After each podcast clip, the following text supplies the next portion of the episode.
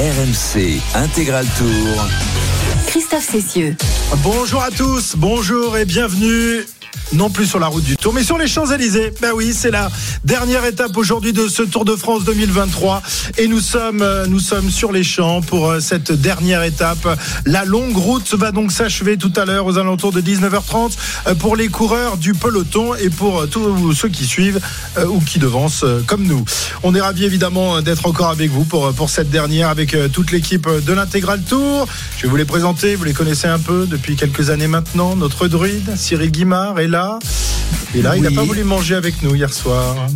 La gastronomie Euh, non, américaine, c'est pas son truc. j'avais par obligation euh, des obligations qui m'ont permis de manger beaucoup mieux que vous.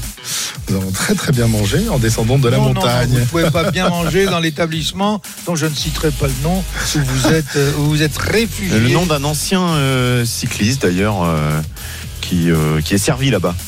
Ah bon? Ah bon? Bon, bref. Non, mais alors, alors, là, aujourd'hui, c'est la spéciale euh, Pierre-Yves Leroux. Il va nous faire, il va nous des blagues hein. toute l'après-midi. Ça va être terrible. qui lui reste Ça va être terrible parce que même si nous on ne comprend pas, alors imaginez nos auditeurs qui sont complètement largués. Mais lui, il comprend Avec- pas non plus. hein. Ben lui non plus. Je suis désolé, mais c'était un cycliste danois quand même. En plus, il était beau. Ah, ah, beau hamburger. Hamburger. Ah, Ouais, ouais, Ah, quand même, c'était pas compliqué. Oh si, quand même. Ah, si, quand même. Ça y est, tout le monde sait qu'on a mangé. Allez. Bonjour Pierre-Yves Leroux. Bonjour Christophe. Vous êtes bien Ah, il s'est rasé de près aujourd'hui, il est Est-ce que vous êtes beau, chef Il est magnifique. Vous êtes. Je pense que vous êtes plus maigre qu'au départ du tour. C'est- c'est- oui, sans doute. Plus maigre de mon portefeuille, tu veux dire. Jérôme fait la grimace, il est pas convaincu. T'es pas convaincu, Jérôme Bonjour, Jérôme Si, Coppel. bonjour messieurs, si si je suis toujours convaincu par ce que vous dites. Vous êtes mes lumières sur ce Tour de France.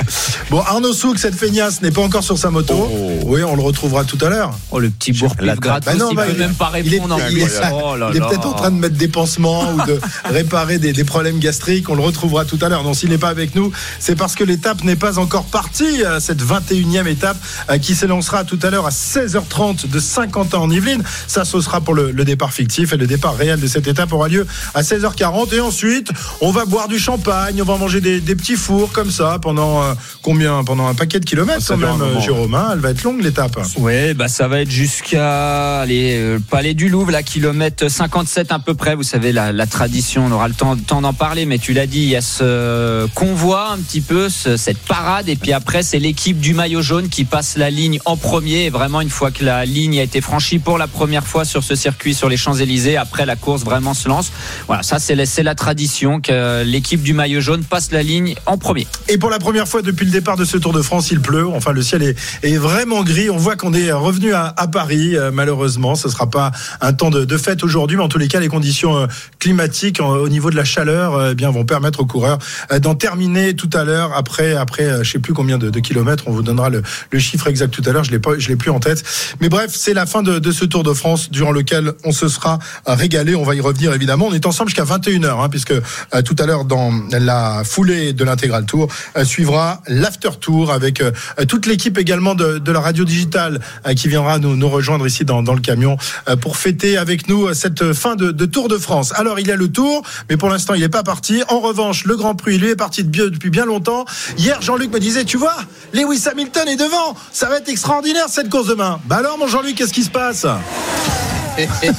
Ben oui, qu'est-ce que tu veux? Il a, pris un, il a pris encore un départ canon, effectivement, et dans les premiers mètres, il a devancé Lewis Hamilton qui avait cette pole hein, quand même, la neuvième pole sur ce tracé de, de Hongrie.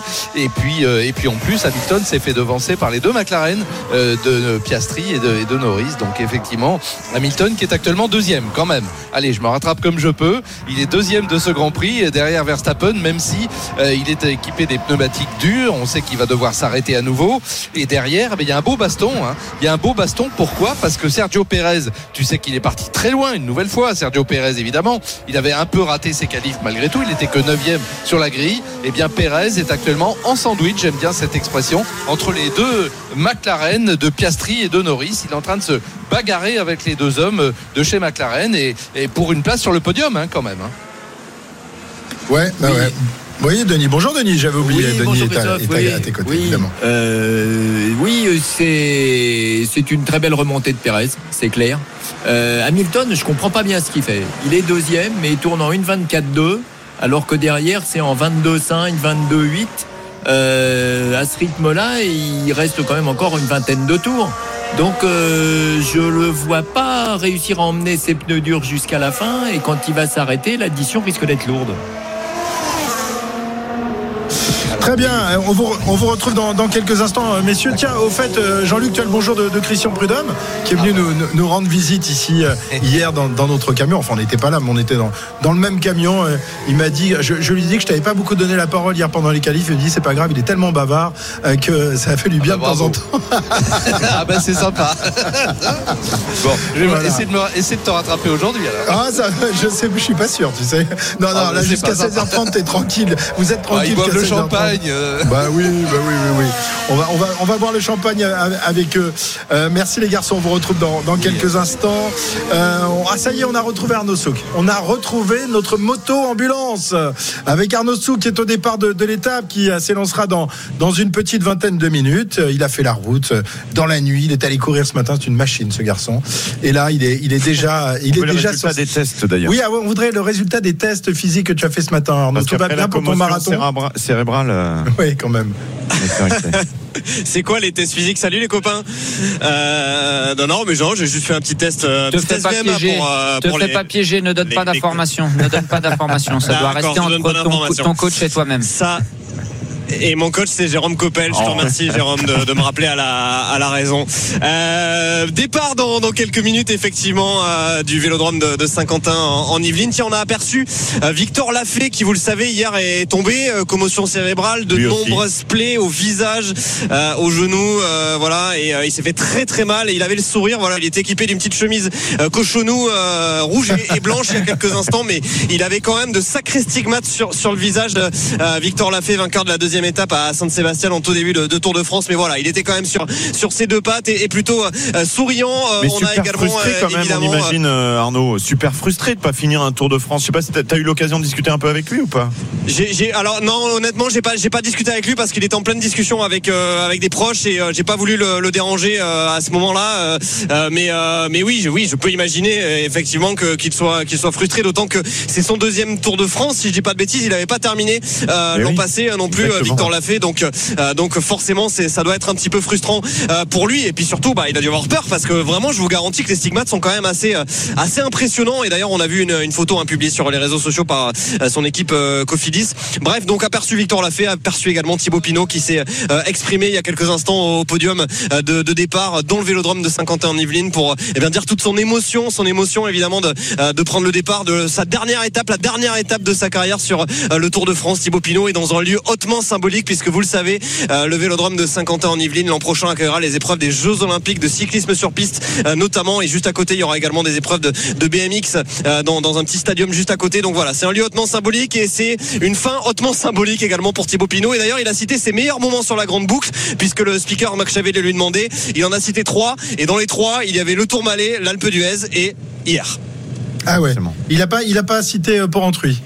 Parmi ses grands souvenirs. Sa première victoire d'étape sur les routes du Il Tour. faut hein. choisir à un Il, moment. il, il avait, il avait du mal, il avait du mal à faire une sélection, mais en tout cas en troisième position est venu, euh, est venu l'étape d'hier, euh, qui, euh, bon, voilà, a, a- a réveillé des choses absolument incroyables que, que seul lui, d'ailleurs, nous disait Marc Madio hier, son manager général euh, de toujours à la Groupama FDJ, seul lui est capable de soulever les foules comme ça. Euh, vous auriez pu mettre un garçon qui gagne quatre fois le tour, je suis pas sûr qu'il aurait autant soulevé les foules que ne l'a fait Thibaut Pinot hier. Bien sûr. Si maigre soit son palmarès, si on regarde euh, un Bernard Hinault à côté, euh, et encore que euh, trois étapes sur le Tour de France, un monument et des étapes sur tous les grands tours. Mais bref, voilà, il a soulevé les cœurs et, et ça, eh bien, euh, il en a bien pris conscience hier. Il était encore tout retourné. ouais. Et, et puis il a précisé aussi que Porrentruy c'était quand même il y a 11 ans donc il Il avait s'en souvenait du mal à plus, il s'en souvenait plus. Eh oui. Ouais. Et puis là, il était tout jeune. Son sa première victoire, elle est arrivée un peu, alors de manière surprise pour lui, mais Et il avait mis la pression à Marc pour participer au Tour de France. au alors Tour. il a gagné son étape, c'était presque facile, j'ai envie de dire pour pour lui. Et après, les, bien sûr, les deux autres victoires qu'il cite, le Tourmalet, l'Alpe d'Huez, c'est mythique. Mais ce qu'il a vécu hier, c'est après un long chemin quand même, après des des saisons de galère hein, depuis sa, sa chute à, à Nice ou sa, sa blessure au Tour 2019. Donc je comprends que ça soit pas forcément euh, ça qui retient dans dans ces trois moments forts de, de ces Tours de France. Je vous demanderai tout à l'heure de faire votre hit parade des grands moments de, de Thibaut Pinot. Euh, vous avez quelques minutes pour euh, Sur le. Tour ou Sur de- en- Non, mais même on peut citer le Tour de Oui. Lombardie. Moi, je me rappelle de cette bah victoire ouais, dans le Tour de Lombardie. C'était quand même ça. énorme. Moi, pour moi, c'est la plus belle victoire de sa carrière. C'est peut-être pas la, la plus émouvante, mais franchement, C'est un euh, monument. remporter la, la manière dont il l'a remporté en plus cette année-là, franchement. c'est- Ouais, moi je suis pas du tout d'accord avec ceux qui disent qu'il n'a pas un grand palmarès. Faut savoir qu'il fait bien sûr troisième du Tour de France, une fois quatrième, une fois cinquième du Giro, sixième du, du Tour d'Espagne. Il a gagné sur trois les- sur les trois grands tours. Arnaud l'a dit. Euh, franchement, il y a quand même pas beaucoup de coureurs il a- français de cette génération-là qui a un palmarès comme ça. Faut, faut dire ce qui Quand est. il Et- finit un grand tour, il est toujours dans le top 15 quasiment. Voilà, alors euh, maintenant, euh, cette là, il va faire 11e. On s'en fiche un peu pour Thibaut Pinot qui fasse 11e quand il a déjà fait le podium. Mais ce qu'il a fait hier, ouais, non, il a un palmarès au-delà de soulever les foules dans ses victoires ou dans ses moments difficiles. Au-delà de ça, il a un vrai palmarès, Thibaut Pinot. Je suis désolé. On en parlera tout à l'heure euh, parce que Cyril aura sans doute son mot à dire euh, sur l'affaire et on recevra, on, appellera tout à l'heure Marc Madio qui m'a promis qu'il nous répondrait après une journée éprouvante hier où on l'a vu euh, pleurer à, de multiples reprises. Il a mis le, frisson dans toute la caravane, tous ceux qui adorent euh, cette formation, ce personnage qui est Marc Madio et cet autre personnage euh, qui est Thibaut Pinot. Euh, Donc il nous aura régalé hier, on en reparlera. Ouais, Arnaud citait il y a, quelques exemples, il y a quelques instants, pardon, on va y arriver aujourd'hui, c'est compliqué. Le, parc olympique, donc où se dérouleront la, plupart des épreuves de, cyclisme l'année prochaine. Je vous rappelle qu'RMC sera la radio officielle de ces Jeux olympiques et ensuite des, Jeux paralympiques. Donc c'est un endroit que Arnaud va, visiter à multiples reprises. Tu, as- eu l'occasion de, de- de le voir le, le Vélodrome euh, non, malheureusement, Jérôme, jamais, jamais, encore. Cyril, Cyril l'a déjà vu, j'imagine. Cyril, Oh, ben, il y a longtemps, oui. Ah, il y a longtemps. Oui. Il Oui, est beau. bah, de- bah, euh, de- à sa création, oui. Ah, ça- oh, bah, T'étais même là avant sa création, Alain Delon. Ben oui, si on, si on veut, puisque j'étais au bureau exécutif de la fédération à l'époque. T'avais exécuté qui? Euh, Il malheureusement, aurait bien personne- aimé en exécuter quelques-uns, je peux vous le dire. Arnaud, il a roulé sur le Il est pas si vieux que vélodrome. ça, hein, ce, ce vélodrome. T'as roulé non. sur le vélodrome, toi, Arnaud Ah ouais, ouais, ouais, j'ai eu la chance de, de rouler sur, euh, sur le vélodrome, effectivement. euh, C'était. euh, alors, vous savez, en cyclisme sur piste, il y a une recherche permanente hein, de la part de l'Union cycliste internationale et aussi des diffuseurs d'essayer de rendre ça attractif parce que c'est vrai qu'au-delà des, des championnats du monde, des Jeux Olympiques et dans une moindre mesure même des, des championnats d'Europe, ils ont un petit peu du mal à exister. Alors, ils ont essayé de, de créer une espèce de ligue des champions euh, voilà, de, de cyclisme sur piste euh, qui a commencé l'an passé. Et dans ce cadre-là, donc, puisqu'il y avait une étape à, à Saint-Quentin-en-Yvelines, on avait été invité par le diffuseur à, à, bah, pouvoir faire quelques tours euh, de roue euh, juste après Mathilde Gros, euh, notamment, voilà, en tant que, que journaliste, en tant que suiveur, et c'était fort agréable. J'avais pu faire quelques tours de piste, et au-delà du fait que ce soit fort agréable, je me suis rendu compte aussi de la difficulté que c'était d'être sur un vélo de piste, qui est un vélo qui n'a pas de frein, qui est un vélo avec lequel on ne peut pas avoir de, de roue libre, qui est un vélo qui n'a pas de vitesse, qui est un vélo, bref, qui est très différent finalement des, des vélos qu'on utilise au quotidien pour aller au travail ou même pour faire du, du cyclisme sur route. Et, et j'avais pu aussi me rendre compte de la, de la difficulté tout simplement de ce que c'est que d'amener un braquet de pistard. C'est, ça n'a rien à voir, ça n'a strictement rien à voir avec, euh, avec euh, ce qu'on peut faire sur, sur la route. T'avais approché les, les temps de Mathilde. Tu l'avais inquiété un petit peu quand t'as fait ton tour lancé? Je la- J'étais, j'étais pas loin, mais je peux pas le révéler. Je m'a dit de regarder, mais. Menteur. Non, c'est super dur. C'est super dur, mais franchement, ça, ça avait été, euh, ça avait été une très très belle découverte et je le conseille à tous d'ailleurs parce que n'importe qui peut aller au Vélodrome de Saint-Quentin et d'ailleurs dans d'autres vélodromes en France et euh, s'offrir, euh, voilà, un, un petit stage. Ça coûte pas très cher, c'est quelques dizaines d'euros. On s'offre un petit stage avec euh, des anciens professionnels de, la piste qui offrent la possibilité de faire des, tours de, piste derrière un dernier ou derrière euh, un vélo, euh, un vélo ouvreur et vraiment c'est super, c'est une super expérience et ça permet vraiment de, mieux comprendre et aussi de comprendre pourquoi on les voit parfois monter en haut euh, du, vélodrome. Vous savez, c'est très incurvé les, les vélodromes et, et euh, au-delà, en dessous d'une certaine vitesse, on peut pas monter euh, en haut et pourtant il faut euh, acquérir une, une vitesse suffisante pour monter en haut et derrière pour pouvoir se remettre dans la pente justement, prendre suffisamment de vitesse avant de faire les tours lancés par exemple en vitesse individuelle. Enfin bref, c'est c'est vraiment fascinant et c'est très très instructif. Si Ouais. c'est un peu trop dur Arnaud, de est-ce que, tu monter sais, en haut, est-ce que tu sais pourquoi, Arnaud, euh, on a un pignon fixe derrière, donc pas de dérailleur, et pourquoi on n'a pas de frein sur la piste? Arnaud, je te préviens, nos deux consultants vont essayer de te piéger dans les secondes qui viennent. Ça commence maintenant. J'ai remarqué que vous me faisiez beaucoup parler en tout cas tout à l'heure. hein. Non, mais t'es bien là, jusqu'à 45, tu vas, tu vas pouvoir nous raconter tout ça. Oh ben si tu veux, je vais rattraper, Ah, il a je vais la rattraper tchatche, Arnaud. mon, mon étape du col euh, du col de la Lose. Bon, ben, je n'aurai pas de réponse alors. Si, si, tu vas l'avoir. Mais c'est toi qui vas me la donner, euh, mon cher Cyril. Eh bien, tout simplement parce que si tu mettais des freins, ce serait beaucoup trop dangereux et tout le monde irait par terre. Hmm. Donc en enlevant les Oui. freins, euh, on donne une euh, sécurité car la- le ralentissement de chaque coureur est pratiquement le même. En fait, le, le véritable frein, c'est la pente. C'est-à-dire que si tu veux freiner, il faut que tu Mmh, montes dans tu la montes. pente. Il faut déjà que tu ailles euh, assez vite. Et le fait d'avoir qu'un seul pignon fixe, euh, avec le pignon fixe, ça permet effectivement à certains moments de pouvoir retenir sur les pédales pour éviter éventuellement certaines chutes et monter sur la pente. Donc euh, Mhm. pignon fixe et pas, Et de, pas de frein frein. pour la sécurité. Ça, c'était la question de Cyril et puis la Et la question de question Jérôme. de- Non, c'était pas une question, c'était un conseil. Si c'est trop dur de monter en haut, bah monte en bas, ça suffira. Oh, oh, oh. Oh, il est blagueur aujourd'hui. Il est blagueur. Il est blagueur. Bon, Arnaud, on va. on Merci va- coach. Ouais. voilà, t'as vu le coach qui te plante le couteau entre les omoplates. Franchement, c'est pas, c'est pas sympa. Ouais, mais c'est pour me, c'est pour me stimuler, c'est pour me motiver. C'est parce qu'il t'aime trop. Ouais, Allez, fais à tout à attention, il y a des contrôles si tu es trop stimulé. hein. Ah oui, il faut faire gaffe. À tout à l'heure, Arnaud. On rappelle le départ de, du départ fictif de, de cette euh, Dans 21e étape dans 9 minutes Neuf maintenant. minutes. Exact. Et donc 10 minutes plus tard, le départ réel, mais enfin ce sera pas un véritable départ aujourd'hui, vous le savez. On va boire du, du champagne. On va retourner euh, sur le Hungaroring avec Jean-Luc Roy et Denis Chevrier pour la suite de ce Grand Prix de Hongrie, messieurs. Et oui, Christophe, sur le toboggan hongrois, effectivement, le surnom de ce tracé, donc à une vingtaine de kilomètres de la capitale Budapest, qu'il faut parcourir à Ah, sixième. Et évidemment, pour le moment, euh, Verstappen est largement en tête. Je crois qu'on a, on a des petits problèmes avec, euh, avec la liaison Je avec crois euh, la Hongrie. C'est Prudhomme qui coupe. on a des Il parle trop.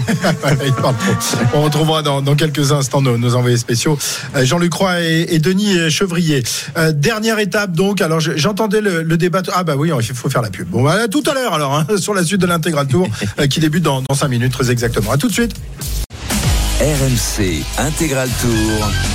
Christophe Cessieux. Le départ de la 21e et dernière étape de ce Tour de France, ce sera dans 5 minutes maintenant. Tout le monde est sur la, la ligne des départs. On vient de voir le, le maillot jaune Jonas Vingegaard euh, qui va remporter tout à l'heure son deuxième Tour de France. Thibaut Pinot est également de, de la partie, lui qui a été désigné combatif de l'étape et non pas super combatif. On, est- on, on y reviendra tout à l'heure. Et puis évidemment, il y, a, il y a tous les autres, tous les héros d'hier et de ce Tour de France. Mais tout de suite, on repart à Hungaroring. On a, on a retrouvé Jean-Luc Roy et Denis Chevrier. Messieurs. Oui, Christophe, ben moi je ne vous avais jamais perdu, c'est ça le paradoxe. Enfin, ce sont les mystères de la technique, comme on dit, j'entendais très bien. Alors, Verstappen au commandement de ce Grand Prix, on est dans le 60e tour sur les 70 à parcourir. Donc une petite dizaine de tours maintenant pour le leader, qui compte maintenant 17 secondes d'avance sur Lando Norris. Et le rythme entre les deux hommes, Denis, est, très différent. hein. D'ailleurs, on peut dire que Verstappen, avec son premier tour lancé avec ses pneumatiques médiums, a battu le record du tour en 1 minute 20 secondes et 504 millièmes. Donc ce serait un point supplémentaire pour lui. Oui, bah, disons que ça montre à quel point il survole cette épreuve. C'est assez clair. Norris est à 17 secondes derrière, ce qui est tout à fait respectable. Mais il tourne en presque une 24, là où un Pérez tourne en une 22,5. Et il n'y a que 3 secondes et demie qui séparent ces deux pilotes maintenant. Donc la question c'est est-ce que Pérez va accompagner Verstappen sur la deuxième marche de ce podium de Grand Prix de Hongrie? Euh, J'ai l'impression que c'est en train de se présenter comme ça. Absolument, Denis. C'est ça l'enjeu hein, pour le moment. Cette remontée de Pérez, on l'a signalé et on l'a suivi depuis le début. Pérez parti 9e avec une stratégie décalée, donc puisqu'il est parti avec les pneumatiques dures, à l'inverse de la majorité de ses adversaires qui étaient équipés de pneumatiques médiums. Il s'est arrêté au 25e tour pour monter précisément les pneumatiques médiums. Il s'est arrêté au 43e et là il a remonté un train de, de médium. Et là on peut dire alors que il a des pneus qui ont à peu près le même usage, hein, la même durée euh, que celui de Norris. Norris a 15 tours, euh, Pérez a 17 tours, Hamilton qui est derrière avec la Mercedes au quatrième rang lui 10 tours et Piastri 17 tours. Ça veut dire que l'efficacité, euh, Denis, et pour corroborer ce que tu dis de la, Red Bull, de la RB19 avec ses évolutions, est absolument remarquable. Oui, c'est. on peut remarquer quand même que ces tours en 1,22,5, euh, Hamilton est capable de les faire. Euh, bon, il est quatrième, la messe est entendue pour lui, il est 11 secondes derrière Pérez, donc pour lui la place de quatrième est, se présente comme assurée. Euh, Piastri cinquième à 5 secondes. Derrière, c'est tout calé euh, vraiment jusqu'au dixième. Euh, c'est clair qu'il n'y aura pas de changement. Et pour Norris, on peut s'inquiéter un petit peu. Alors il y a éventuellement, Denis, si tu me permets d'essayer de préserver le suspense, Christophe va encore me dire que je, je le fais exprès. Il y a Russell, Russell qui est voilà qui est huitième. Le suspense pourquoi? Pour le, pour le podium, euh, Jean-Luc? Bah non, pour la septième place, septième place qui est entre les mains de Carlos Sainz avec sa Ferrari. Alors une nouvelle course, on peut quand même en, commencer à en dire un mot, hein, Denis, une course plus que moyenne pour, euh, pour Ferrari, d'autant que Charles Leclerc, qui est actuellement sixième, a été frappé d'une pénalité de 5 secondes pour être rentré trop vite dans la voie des stands. Oui, donc euh, comme en ce moment il a 5 secondes d'avance sur son coéquipier euh, Carlo Sainz, sa question c'est euh, qui sera cinquième, qui sera sixième, mais logiquement ce sera euh, un, pilote de l'équipe Ferrari, même si Russell effectivement laisse penser, mais il est quand même à 2 secondes derrière la première Ferrari et il est à peu près dans les mêmes chronos, donc à mon avis ça va être difficile. Jean-Luc, un, petit mot. Est-ce qu'il y a des, moyens pour espérer resserrer la, concurrence la saison prochaine On a vu hier que, Lewis avait été euh, très performant dans les qualifs. Ça a moins été le cas en, course. Est-ce qu'il y a des, choses qui sont à l'étude? Ah, Parce qu'on le sait que on, ne se régale jamais autant dans le sport que lorsqu'il y a des duels, qu'il y a des, bagarres. Là, il faut bien le dire, depuis le début des saisons, il n'y a, pas de bagarre, en tous les cas, pour, la victoire. Euh, Est-ce que on, sait que la- la- la- les organisateurs de la Formule 1 ont souvent trouvé des, artifices pour essayer de, de relancer le suspense? Est-ce que ça va être le cas l'année prochaine? Ou alors on, on est parti pour une longue domination à la Schumacher? Alors écoute, il faut l'espérer. Il y, a, deux éléments. hein. Le, premier, le premier élément, tu sais que, et on se disait qu'à partir d'un moment, ils allaient payer l'addition, c'est-à-dire à partir de maintenant, de la moitié de la saison, puisque l'évolution des Red Bull est théoriquement minorée par rapport à celle de leurs principaux adversaires. Eh bien, pour plusieurs raisons. D'abord parce qu'ils ont gagné le championnat. Et quand tu gagnes le championnat, tu as le droit, entre guillemets, à beaucoup moins d'heures euh, de soufflerie, etc., que, que tes adversaires. Donc, a priori, le développement de la monoplace est, est moins rapide et, moins profond. Bon, là, ce sont les dernières évolutions. C'est ce qu'on a annoncé chez, chez Red Bull. Tu me diras, c'est Christian Horner qui l'a dit. Donc, dès que Horner dit quelque chose, il faut exactement prendre le contraire pour être sûr d'être dans la vérité. Donc, il a dit que c'était la dernière. Je, plaisante, mais parce que c'est pour faire référence, évidemment, à, à- ce qui est arrivé à Nick De Vries, entre autres, et, et à Ricardo il y a un instant. Bref, on en revient à ça. Donc, l'évolution de la Red Bull, normalement, dans la deuxième moitié de la saison, va être moins rapide que celle, notamment des McLaren, hein, dont on a vu les progrès, et même des Mercedes, parce que, comme tu l'as dit, la pole, est quand même revenue à Hamilton. On, on- on ne sait pas quelle aurait pu être la course si Hamilton avait pu rester devant et, contrôler, évidemment, euh, Verstappen pendant un moment. Et puis, le deuxième point, c'est qu'on a donc des évolutions également, on l'a vu, euh, de, de règlement, puisqu'on doit maintenant, et on- normalement c'est le cas l'an prochain, se qualifier dans la Q1 avec les durs, avec les médiums dans la Q2 et avec les softs dans la Q3. Et apparemment, ça pensé poser plus de problèmes euh, du côté de, Red Bull que ça n'en a posé aux autres. Est-ce que tu es d'accord avec mon analyse globale, Denis, juste pour essayer d'éroder un petit peu cet avantage impressionnant des, Red Bull? Bah, moi, je dirais d'une façon un peu plus prosaïque qu'il faut que les autres travaillent mieux. Euh, c'est c'est aussi simple que ça et c'est ce qui fait quand même encore la, la beauté technique de, de la Formule 1 c'est que quand des gens sont devant bah, la seule façon de ceux qui sont derrière bah, c'est d'essayer de les rattraper. Et je dirais que le, plein des plus beaux signes pour moi ce sont les McLaren qui étaient vraiment pas bien en ce début d'année et qui maintenant sont quasiment la deuxième force euh, donc, et, les écarts sont pas énormes, ils sont quand même pas comme ils étaient à une époque. En qualif, euh, en Q1, euh, il y a un écart de 5 dixièmes entre les 10 premiers. Donc on peut dire que les gens, les autres ne sont pas loin de, de la Red Bull. Sauf que bah, il faut partout être un petit peu meilleur qu'eux ou au moins aussi bon qu'eux pour se rapprocher d'eux. Mais euh, le règlement, il pourra pas tout faire. Les meilleurs resteront les meilleurs et quand en plus Verstappen est un des tout meilleurs pilotes du plateau, s'il a la meilleure voiture, c'est lui qui gagne. On, est quand même, ça. on est quand même sur une série incroyable. 1, 2, 3, 4, 5, 6 et sans doute 7 grands prix d'affilée. Euh, oui, évidemment, il y a, eu- il y a eu des, des périodes où Schumacher faisait la même chose, ou, euh, euh, ou même Vettel, hein, Jean-Luc. Mais là, on est quand même dans une domination incroyable de, de la Red Bull. Oui. Et, là, de mémoire, effectivement, c'est Vettel qui détient le record avec, je crois, 9 grands prix dans les, les, saisons, avec une Red Bull aussi, hein, les saisons où il a été. Mais là aussi, alors Denis l'a évoqué, et c'est vrai.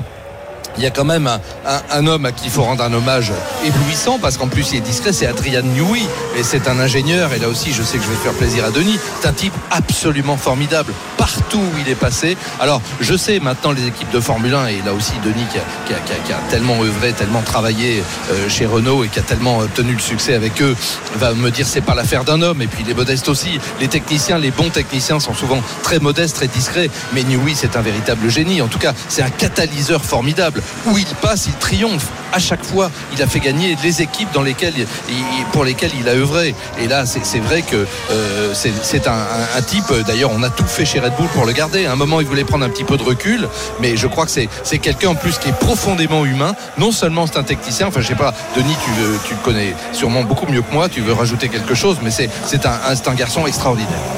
Oui, mais c'est puis c'est un passionné. Enfin, quand on dit c'est un passionné, il est- c'est- c'est un maniaque de, de tout. C'est-à-dire que en aéro, il n'y a pas de petites choses. C'est-à-dire que il va embêter des gens, il va pour tendre vers ce qu'il considère être euh, l'excellence nécessaire. Et cette excellence nécessaire, eh ben, quand on la met les unes au bout des autres, et ben, ça fait des centièmes, ça fait des dixièmes. On met le meilleur pilote dedans et, c'est- ça gagne des courses. Ce qui est remarquable aussi, c'est la fiabilité de cette voiture. C'est-à-dire qu'on est avec une technologie qui est d'une complexité que personne ne peut imaginer et ça n'a pas de souci. Et ça, c'est extraordinaire. Très bien, messieurs, on vous retrouve dans quelques instants. On est euh, tout près de, de l'arrivée de ce Grand Prix de Hongrie. Encore 5 ou 6 tours à, à parcourir et toujours Verstappen en tête. On revient vers vous dans un instant, mais on va euh, tout de suite retrouver la, la moto RMC car nous sommes euh, proches maintenant du départ réel euh, de cette 21e et dernière étape du Tour de France. Et Arnaud va nous commenter aujourd'hui, non pas les attaques des uns et des autres, ce sera peut-être un peu plus tard dans, dans la journée, mais surtout les, les bouteilles de champagne et, et les maillots euh, avec plein de belles images. Évidemment, c'est la parade aujourd'hui, c'est la parade du Tour de France, Arnaud. C'est la traditionnelle euh, parade effectivement à travers euh, les Yvelines, euh, département ami du Tour de France et de toutes les, les épreuves cyclistes organisées par ASO puisqu'il accueille notamment depuis quelques années déjà et pour quelques années encore le départ chaque année de l'épreuve Paris-Nice. Alors moi j'ai quand même une question à, à vous poser. Il fait quoi Jonas Vingegaard? Il boit du champagne ou pas? Ah, je sais non, pas. parce que l'alcool, préfère les c'est bières. poison. Richard Plugue, euh, le Et- patron et- de la Jumbo, a dit que c'était poison. Donc, à mon avis, euh, ce, sera, ce sera de l'eau ou du thé comme dans les films pour faire semblant, quoi. Mais oui, surtout qu'il doit rester sérieux. Il va quand même prendre le, le départ du Tour d'Espagne. Ah oui, ouais, c'est une information qu'on a pris ce matin. ouais. Ah ouais, ouais. Euh, voilà, Cyril.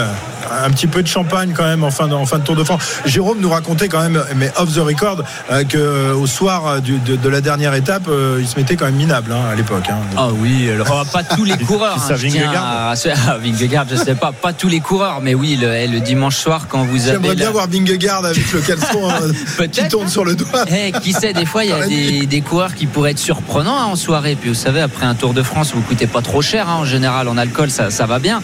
Mais c'est vrai que quand euh, la- le euh, couvercle, la cocotte minute, il explose hein, le dimanche soir, en général, euh, ça, ça fait fort aussi. Ouais. Mais je- je marque- non, non, mais- Ah ouais, il y a- trois anecdotes Ah. qui lui reviennent à l'esprit. tout, pas du tout. Parce que c'est pas du tout le cas en plus dans l'équipe RMC. Nous, on reste. Ah bah non, non, non. Mais nous, on est réguliers en fait. Ouais. C'est ça.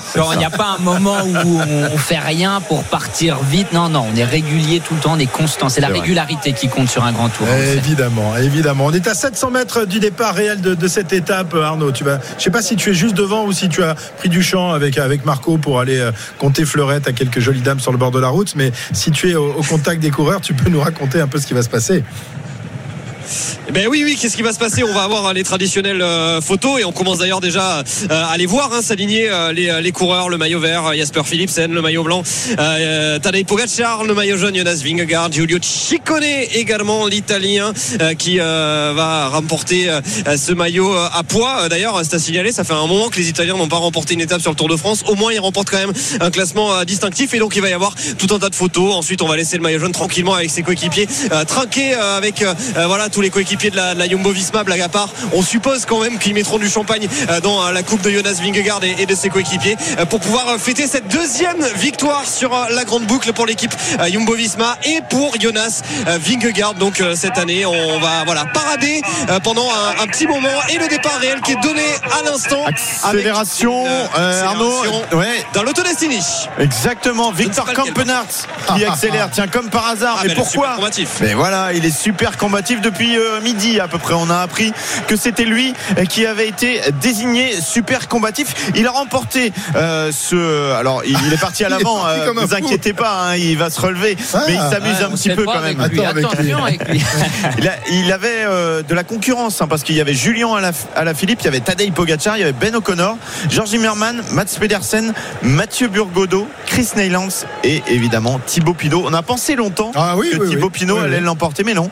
C'est le Belge qui a été élu et c'est vrai qu'on l'a beaucoup vu, notamment en troisième semaine. Thibaut a gagné le vote des euh, spectateurs hein, sur les réseaux sociaux. Donc vous savez, il y a le jury qui, ont un vote chacun et puis vous avez les, les spectateurs, téléspectateurs qui peuvent voter sur, sur les réseaux sociaux. C'est lui qui a remporté. Voilà, c'est une voix. Donc ça n'a pas suffi pour que Thibaut soit, soit désigné super combatif et ça sera Victor Campenard qui montera sur le podium euh, devant l'Arc de Triomphe. Alors, on a une idée de. Bon, en tout cas, au moins, ça bouge d'emblée. Hein. Ça bouge d'emblée parce qu'on dit souvent. j'ai- J'aimerais avoir l'avis de Cyril sur, euh, sur cette dernière étape. euh, Qu'est-ce qu'il en pense Oh là là, défilé oh là là là là là. Vas-y Cyril. Ben, c'est très bien l'attaque de Victor Campanart. euh, Ça évitera euh, à, à Vingegaard euh, d'avoir le temps de prendre un peu d'alcool, ce qui l'aura empoisonné. Merci, monsieur Victor Campanart. Tu y crois vraiment à cette attaque, euh, Cyril? Ben, pas trop quand même, D'ailleurs, il est en train de se relever. Messieurs, on repart à- en Hongrie pour le dernier tour de ce Grand Prix de Formule 1 qui va être remporté par Max Verstappen dans un instant. Jean-Luc Roy, Denis Chevrier. Et oui, absolument, Christophe, une victoire euh, maîtrisée, hein, c'est le moins qu'on puisse dire, alors qu'on a vu brièvement apparaître un drapeau jaune dans le deuxième secteur suite à un tête à queue du jeune pilote américain Logan Sergent euh, avec la Williams. Heureusement, il n'a pas été euh, percuté par l'Alfa Romeo qui le suivait, ça s'est bien passé. En tout cas, Verstappen, voilà, il est entré maintenant dans son dernier tour, alors ça va être la 44e victoire de la carrière de pilote de Formule 1 de Max Verstappen. Ça va être la 9e victoire de la saison. Ça va être la 7e consécutive, Denis. Évidemment, tu le disais tout à l'heure, meilleur pilote, meilleure monoplace, meilleure écurie, il n'y a rien à dire. Non, il n'y a rien à dire, si ce n'est euh, bravo et euh, bon courage pour, euh, pour les autres.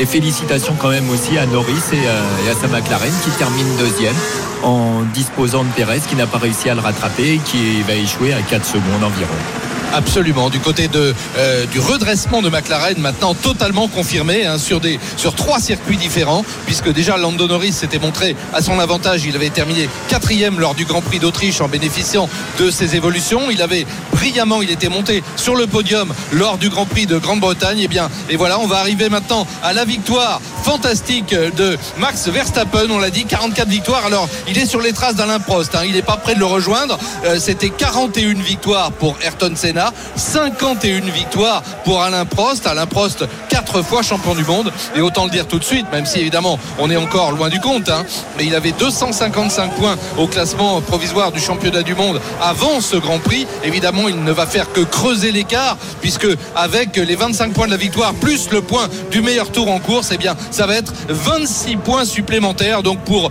Max Verstappen qui va porter son total à 281 points et qui va avoir plus de 100 points d'avance, c'est-à-dire 4 victoires complètes sur son propre équipier Sergio Perez qui a fait le boulot. hein. Sergio Perez mal qualifié une nouvelle fois, même s'il avait accédé à la Q3, il était parti 9e, il va terminer 3e et comme le disait Denis il y a un instant, on souligne le très beau euh, tir groupé, tir d'ensemble des McLaren. Norris va terminer deuxième et puis Piastri va terminer cinquième, Denis, et puis Lewis Hamilton aura sauvé les meubles, un quatrième quand même. Oui, mais ils peuvent quand même qu'être que déçus chez Mercedes. Quand on a la pole euh, en Hongrie, quand c'est un Hamilton qui l'a fait, terminer quatrième, c'est c'est en deçà de ce qu'ils pouvaient espérer, clairement. Bien sûr, et puis pour tirer les leçons rapides également Christophe, parce qu'après je sais que le, tour vous attend, donc on l'a dit, les McLaren de Norris et de Piastri, deuxième et cinquième, on peut euh, être inquiet du côté de chez Ferrari, hein, raisonnablement inquiet, parce que Charles Leclerc, qui en plus il est sixième pour le moment sous le drapeau damier, mais il va perdre cette sixième place au bénéfice de Russell, parce que Russell termine à 3 secondes 2, et euh, comme Leclerc a été affublé voilà, d'une pénalité de 5 secondes, et bien Leclerc va ne terminer que septième, Sainz huitième, Alonso, c'est une déception aussi pour les Aston Martin, seulement 9e devant son équipier Stroll. Et puis on rappellera le, désastre, hein, euh, vraiment le carnage des deux Alpines éliminés dans le premier virage, euh, puisque les deux hommes, Ocon et Gasly, ont dû abandonner dans le premier et le deuxième tour, euh, semble-t-il, parce que Ricardo est venu percuter l'arrière d'une des deux monoplaces. Voilà pour les leçons à tirer. On attend évidemment le prochain Grand Prix, c'est Spa-Francorchamps, le toboggan des Ardennes. Alors voilà, un circuit magnifique, un juge de paix. Christophe, ce sera dès la semaine prochaine et ce sera bien évidemment sur RMC. Et pour la huitième victoire consécutive de Max Verstappen. Merci les garçons, régalez-vous cette semaine, essayez de, de trouver des trucs, peut-être jeter des clous sous la voiture de Max Verstappen, euh, tellement il est impressionnant. Merci euh, Denis, merci Jean-Luc. À dimanche prochain donc pour le Grand Prix de Belgique. Euh, Retour ici sur la route du Tour de France pour la 21e et dernière étape de ce Tour euh, 2023. On évoquait il y a quelques instants donc le, le prix du super combatif qui a Ouais. été accordé donc à Victor Kampenarts qui, pour remercier les, les membres du jury, a décidé d'attaquer dès le kilomètre zéro. Bon, c'était juste pour, euh, pour, pour la photo hein, puisqu'il s'est Que, arrêté. que des Français dans le jury Oui, que des Français. Euh, le président du jury, c'est Thierry Gouvenou, qui est l'adjoint euh, de Oui. Christian Prudhomme, qui organise et qui fait le, le tracé Les du profils, tour. Nous avons également Jacques Klopp, qui est le, le responsable de, de l'AFP sur le Tour de France. Alexandre Ross, dont vous lisez les, les papiers délicieux tous les matins dans le journal L'équipe. Laurent Jalabert, euh, qui évidemment est, est un grand euh, coureur euh, français, Consultant. qui est consultant pour France Télévisions et RTL. Euh, notre consoeur de, de France Info, Fanny Le Chevestrier. Et donc une voix euh, pour le, le sondage des, des internautes. Il n'y a, a personne d'RMC, je vous rassure. Hein. Euh, Nous, on aurait vite voté pour mais je Thibaut pense que franchement, ils auraient pu euh, mettre une petite voix à, à Cyril Guimard. hein. Cyril, tu aurais, tu aurais été bien dans ce, dans ce jury quand même, là, non? On va, on va demander quand même. à- à- il y a- T'aurais voté non, pour qui, toi? Alors, tu aurais voté pour qui? Vas-y. Euh, moi, de toute façon, on considère que je suis trop turbulent, donc euh, on ne peut pas me mettre dans, dans ce genre de choses. Euh, même si, même si, à une certaine époque, j'ai été euh, aussi le plus combatif du tour. On, on te redonne la liste et tu nous dis pour qui tu aurais voté. Alaphilippe, Pogacar, O'Connor, Zimmerman, Pedersen, Burgodo, Neylands, Kampenarts et Thibaut Pinot. Ah, j'aurais été gêné euh, entre Chris euh, Nyland et Alaphilippe. D'accord. Parfait. D'accord. Et, ouais, ben alors dis-nous, dis-nous, donne-nous ta réponse. Neyland ou la Philippe? Euh, Nyland. Est-ce que Neyland, d'accord. Euh, si on va au bout, Nyland, oui, il a fait un tour absolument extraordinaire.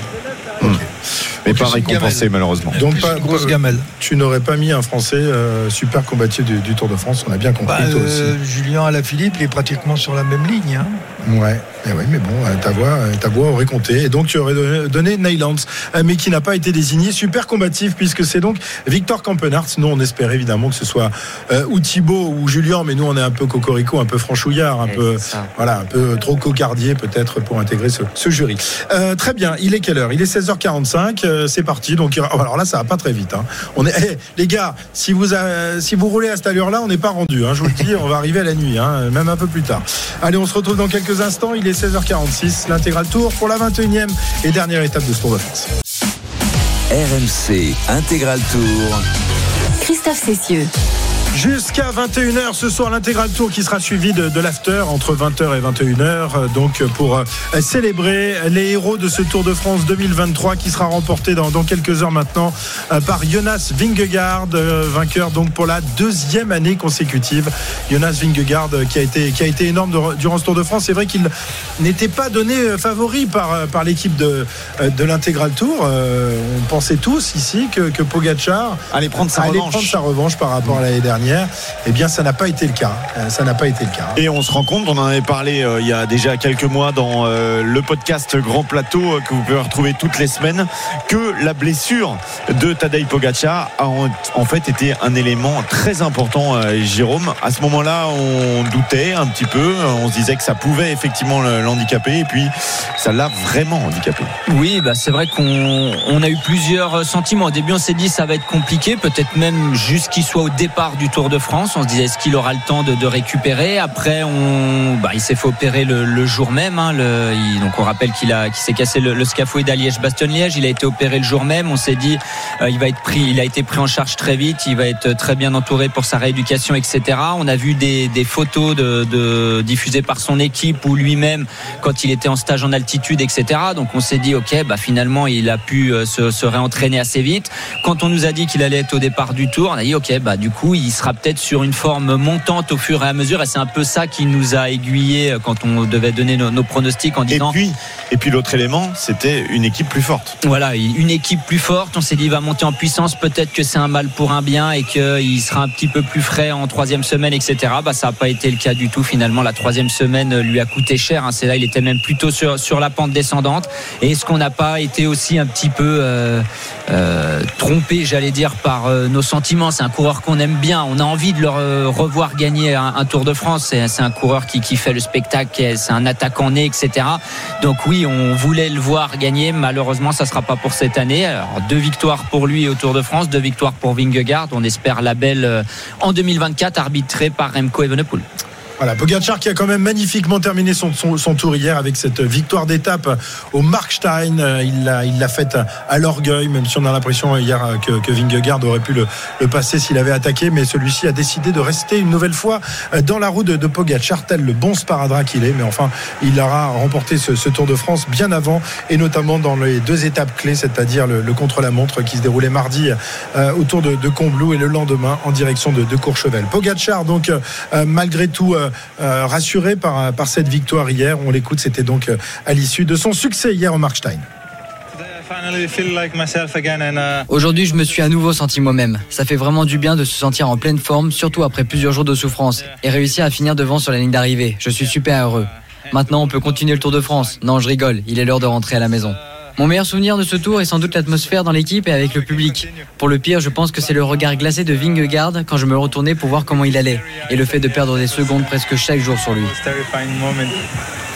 Terrifying moment. Alors je ne sais pas si, si en fait il dit euh, Vingegaard ou si c'est pas plutôt un autre coureur de la formation. Marc Soler. Voilà, je crois que c'est Marc Soler en fait dont, dont il parlait, euh, qui était euh, souvent derrière lui ou devant lui euh, dans cette de- observé euh, effectivement euh, un des derniers euh, lieutenants de euh, Pogacar euh, qui était là à le regarder, à s'inquiéter un petit peu pour euh, pour lui, pour sa santé, le regard effrayant du euh, domestique entre guillemets qui euh, qui s'inquiète finalement pour son leader. Bien sûr, mais les, les... alors moi j'aime pas ce mot domestique, hein, vous savez, je préfère euh, coéquipier, équipier, co- comme vous voulez. Euh, oui, Servassa, c'est c'est les anges gardiens. D'ailleurs, Tadej Pogacar les a euh, remerciés dans un petit tweet aujourd'hui. Et c'est vrai qu'hier, ça m'a surpris. euh, la, célébration de Tadej Pogacar hier m'avait un peu surpris. J'en ai pas parlé en direct, mais il avait l'air tellement content de gagner, lui, qui a, a déjà crié, gagné. hein. Ouais, il a Ouais. crié, il a fait plein de gestes, etc. Puis aujourd'hui, dans son petit tweet, justement, il a dit, bah, en regardant les images, c'est vrai que ma célébration était peut-être un peu euh, exagérée, mais voilà, ça venait vraiment du cœur. J'ai passé des, des jours un peu difficiles. Et après, il remercie un par un tous ses coéquipiers, son staff, bien sûr. Euh, Quand vous êtes un, un leader comme ça d'une équipe, bien sûr, vous avez besoin des coéquipiers. Quand vous êtes en position, enfin, en tout cas, au départ de la course, euh, un des favoris pour gagner le tour et que vous êtes complètement à la dérive, on l'a jamais vu comme ça. Tadej Pogacar, depuis qu'il qu'il fait du vélo, autant à la dérive. Marc Soler est tout le temps resté avec lui, l'a motivé et ça a sauvé sa deuxième place sur le podium. Sinon, il serait peut-être même pas sur le podium euh, aujourd'hui à Paris. Euh, et puis, euh, je crois qu'au-delà de- d'avoir perdu le Tour de France, par contre, il a gagné énormément en popularité, hein, Tadej Pogacar. Un peu à l'image d'un Thibaut Pinot, bah, finalement, quand euh, Thibaut. a perdants magnifiques. Voilà, les perdants magnifiques, je crois. Et puis, comme Christopher Froome, on en a déjà parlé, mais il l'a dit lui-même, hein, j'ai reçu tellement de soutien, alors bien sûr des coureurs, mais aussi du, public, etc. Peut-être que s'il avait euh, dominé une nouvelle fois le Tour de France, bah, sa cote de popularité aurait pas été euh, si haute. En tout cas, là, il s'est fait de, nouveaux amis, Tadej Pogacar, à l'inverse de, de Vingegaard. Quand on domine le Tour, comme a pu le faire euh, Chris Froome ou d'autres avant, eh ben, on n'est pas trop aimé du public. Alors Cyril, on a déjà eu le, débat il y a quelques jours. Je te repose la, question concernant la- l'avenir de, de Pogacar. Est-ce qu'il va à nouveau remporter de, grands tours ou désormais il est dominé par, par Vingegaard? Et ça risque de l'être encore dans, dans les années à, à venir Euh, Quelle serait selon toi la, la meilleure méthode pour essayer de regagner à nouveau le Tour de France et de mettre en échec Vingegaard? Y a-t-il une, une- une méthode euh, on, on- on peut se poser la question. Euh, et puis il y a, d'autres qui arrivent. hein. Ça va très très vite hein, depuis quelques années. hein. Depuis euh, Bernal, euh, Pogachar, euh, vous avez Vingegaard qui arrive. euh, on a Evenepoel, euh, on n'en parle pas parce qu'il n'est pas sur, euh, il n'est pas sur le Tour et que sur le Tour d'Italie, il a malheureusement été euh, euh, contraint à l'abandon euh, beaucoup trop rapidement. Mais euh, moi, pour moi, ce sont des coureurs qui sont tous pratiquement au même niveau et que euh, sur les prochains Tours de France, on risque d'avoir aussi des matchs absolument extraordinaires. Et, pour revenir sur euh, euh, sur la défaite de de Pogachar, est-ce que c'est Pogachar qui qui était moins bien?